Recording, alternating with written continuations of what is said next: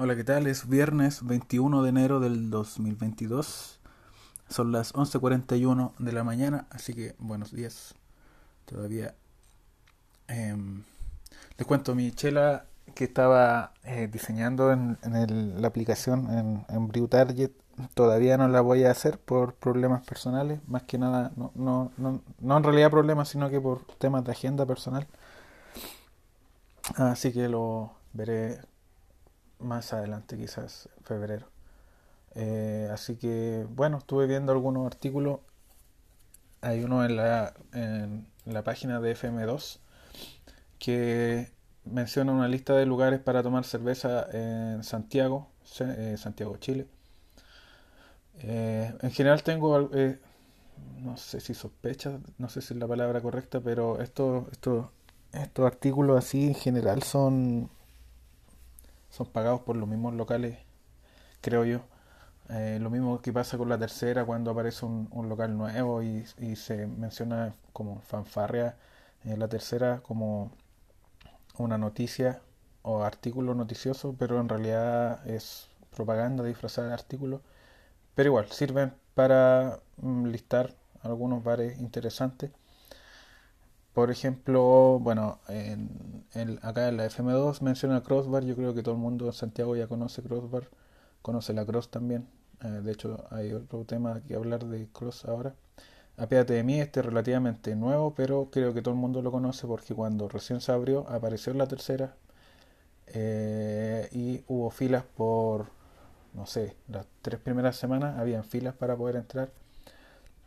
Y en general cuando veo una fila digo, no, si hay, hay otros locales para ir también, así que em, pasó bastante tiempo hasta que lo, hasta que eh, fui a ese local y en realidad me gustó el ambiente, bastante piola, aunque claro, eh, ahora con fue, eso fue antes de la pandemia y, y es un local chico, tiene segundo piso y tiene una terraza pequeña, pero es un local chico y se llena rápido, así que no sé cómo lo harán ahora en pandemia.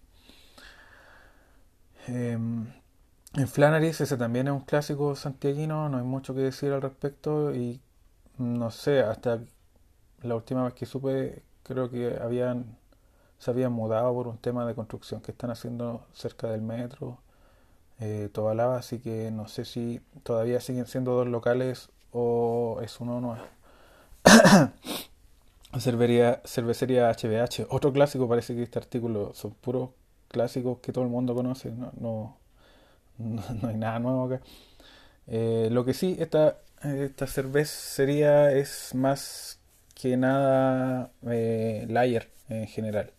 Eh, tienen la Herman Pils, que sería la rubia, una Sech Amber Ale, o sea, Amber Lager, también es Lager. Una, esa es la que le llaman la roja, y la Sech Dark Lager, otra Lager más que cerveza negra. Eh, nunca se pasaron a la Ale, no sé por qué, las veces que tenían Ale eran de otra cervecería. Y esta cervecería es bastante eh, eh, inestable, por decirlo así, porque hay veces que la cerveza sale muy buena y a veces sale muy mala. No sé qué sucede ahí, si es un tema del agua, de la, la sanitización. A veces, por ejemplo, la, la roja, la Sech Amber, eh, a veces tiene un sabor me- medio agrio. eh. La primera vez que pasó eso, porque yo era fan de esta cervecería, la primera vez que pasó eso de que empeoró mucho su calidad fue después del terremoto y pensé que algo había pasado ahí en la línea de producción eh, y pasó bastante tiempo hasta que volví de nuevo y habían mejorado, pero con el tiempo me di cuenta de que es un tema recurrente, de que su calidad eh, sea tan así, no sea congruente en el tiempo, no sé, como no sea una constante de que siempre salga con el mismo sabor, siempre salga con la misma calidad, aunque para ellos a ellos no les molesta porque es un local que se llena siempre. Eh, estoy hablando de pre-pandemia, no sé cómo estará ahora. Eh, José Ramón 277, este es relativamente nuevo, aunque ya eh, mm, no sé qué llamarle nuevo si pasa más de los 5 años, creo que ya no. Eh, antes era otro local que estaba ahí, que no tenía mucho auge, era como, Era un local como más artístico, creo. Mm, pero ahora José Ramón es una sandwichería. Bueno, tiene otros platos también, pero su, su, su fuerte son los sándwiches gourmet. Me acuerdo que cuando recién abrió usaban marraqueta eh, o pan batido o pan francés en el, tamaño normal, el que uno compra en panadería. Eh, y lo llenaban con cosas adentro. Ahora, ahora tienen una marraqueta eh, especial, digamos, hecha para este local que es más pequeña, digamos que para, eh, bueno, siempre cuando un local abre ofrece todo lo que pueda para poder acarrear gente y después con el tiempo las cosas van cambiando por un tema de costes quizá o, bueno porque los mismos ingredientes van subiendo de precio por la inflación, etcétera. Pero sigue siendo un buen local, siguen usando ingredientes de buena calidad. Creo que sería uno de los únicos locales donde yo tendría la, fe en que un crudo no me haría mal. Eh, este está detrás del GAM, eh, Metro Católica. Tienen buena variedad de cervezas, siempre tienen su, su carta bastante bien eh, balanceada.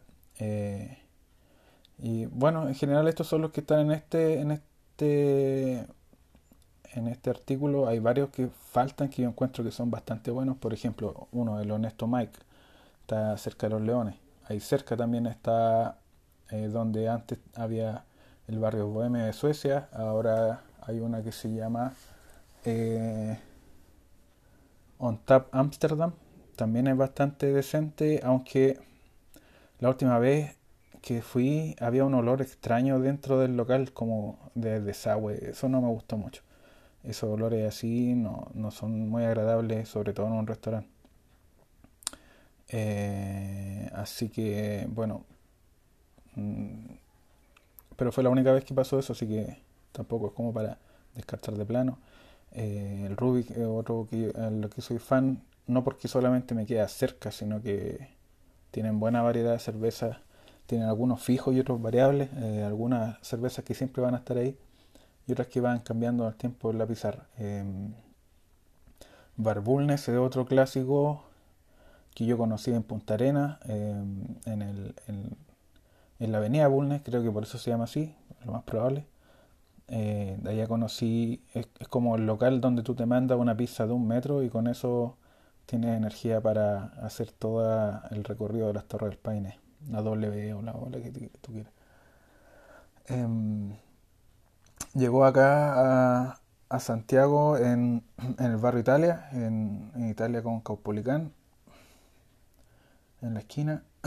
la fui hace un poco, hace hace un poco atrás y ahora ya agrandaron la terraza porque eh, ya nadie eh, consume dentro, bajo techo.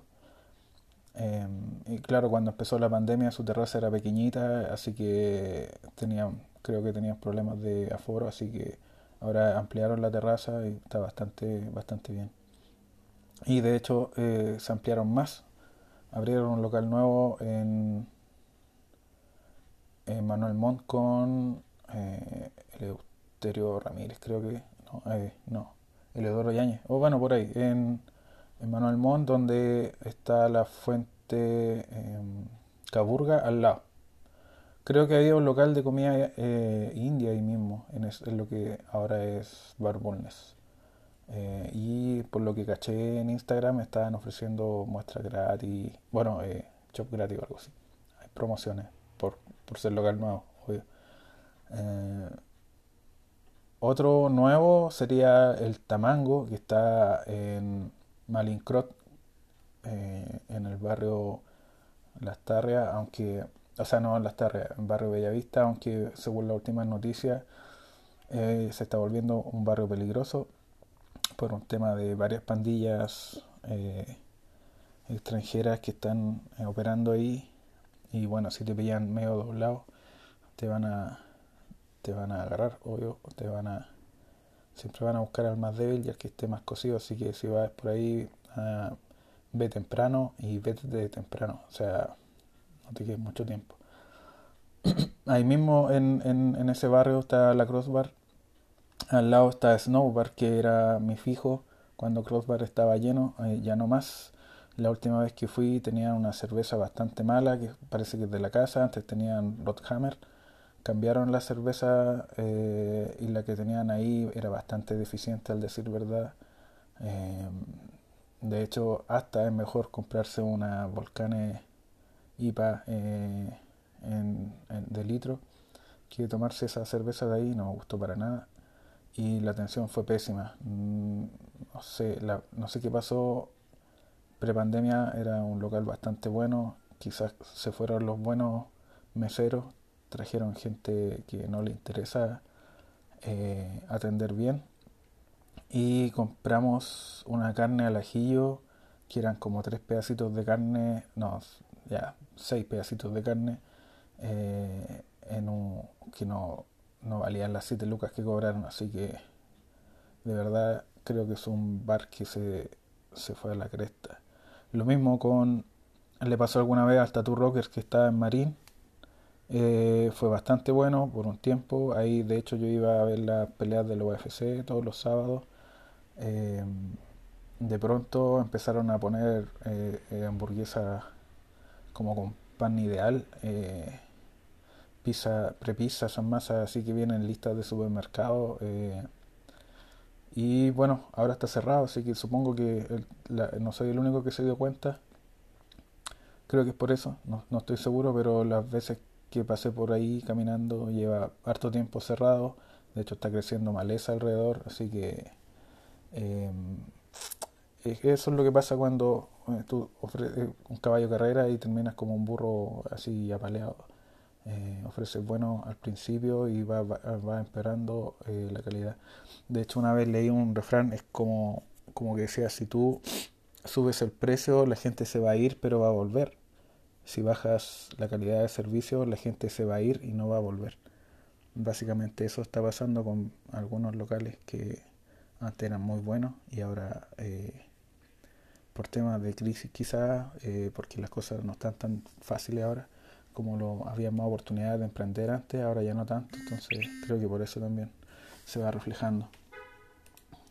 Em, y bueno, lo pendiente les, les dije que iba hablar de Cross, eh, de una cervecería que mantiene sus estándares de calidad.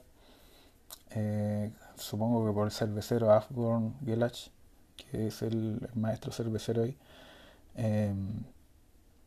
Y con este tema de la pandemia se tuvieron que renovar en el sentido digital. Eh, eh, se asociaron con una empresa eh, que se llama Vitex CMS. CMS son los, los Client Management System, son los gestores de clientes y, y, eso permitió que Cross se mantuviera vigente y de hecho creciera durante el 2021. Así que eh, esas son noticias buenas porque hasta antes de la pandemia eh, una cervecería pequeña tenía que eh, rascarse por sí solo. En general no se, no hay mucha colaboración entre cervezas artesanales y cuando una crece al final termina asociándose con alguna distribuidora como CCU o Conchitoro o, o cervecería Chile, por ejemplo, que son más grandes y ellos tienen más alcance en la distribución, eh, pero el, el, inconveniente de eso es que eh, esas empresas más grandes empiezan a pueden afectar a, a, la calidad del producto como le pasó a Kuhlman por ejemplo que CSU compró una mayoría de, acciones y Kuhlman eh, se convirtió en una industrial mm, que no destaca demasiado del resto de industriales. Sí es buena, no puedo decir que sea mala, pero eh, hay, hay micro cervecerías o, mini cervecerías que hacen cosas mejores.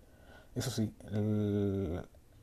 las experimentales de Kuhlman me gustan bastante, aunque claro son experimentales y son unos cientos de litros y. Eh, Ahora, por ejemplo, no sé qué irá a pasar con, con Guayacán, que, que se asoció con CCU también. Eh, no sé si siempre prometen que la calidad no va a bajar, pero y espero que cumplan, que en general no pasa eso. Eh, cuando el, el, costo es más importante que la calidad y, y, al final el consumidor, el que le gusta la cerveza buena, igual se da cuenta. Yo mismo me doy cuenta y eso que siempre he dicho que no tengo un, un paladar tan refinado, así que eh, eh, bueno, es, son temas de negocio, son temas de, de, que, bueno, un cervecero eh, no le gusta el camino que está tomando su cervecería, se, se forma una propia. Eh, de hecho, una vez estuve conversando con un tipo que, que fue cervecero en Kuzman y se abrió una cervecería acá en Santiago. Ahora no sé cómo le está yendo ahora con todo este tema de la pandemia, pero bueno, son cosas que pasan. Así se diversifican eh, el mercado eh, cervecero. Eh, nos vemos hasta la próxima. Espero tener novedades, no solamente de artículos y cosas así, sino de mi propia cerveza. Aunque, claro, por el tema de agenda, como comenté antes, ya está un poco difícil de aquí a febrero. Así que hasta la próxima. Chau.